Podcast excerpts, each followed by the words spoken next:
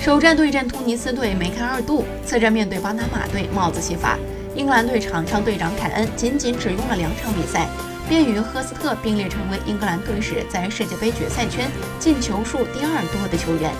也成为继1966年的赫斯特和1986年的兰因克尔之后，第三位在决赛圈完成帽子戏法的英格兰国脚。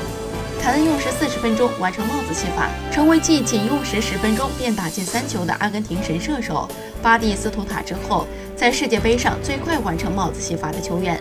两场进五球意味着之前的纪录保持者贝克汉姆和阿兰希勒两个人加起来还落后凯恩一球。六次射门，五次打正，五个进球。凯恩在俄罗斯世界杯只踢了两场，出场一百五十二分钟便占据了射手榜榜首的位置。五个进球不仅仅力压 C 罗和卢卡库，并且与四次参加四届世界杯、上场一千四百四十四分钟的梅西进球数一样。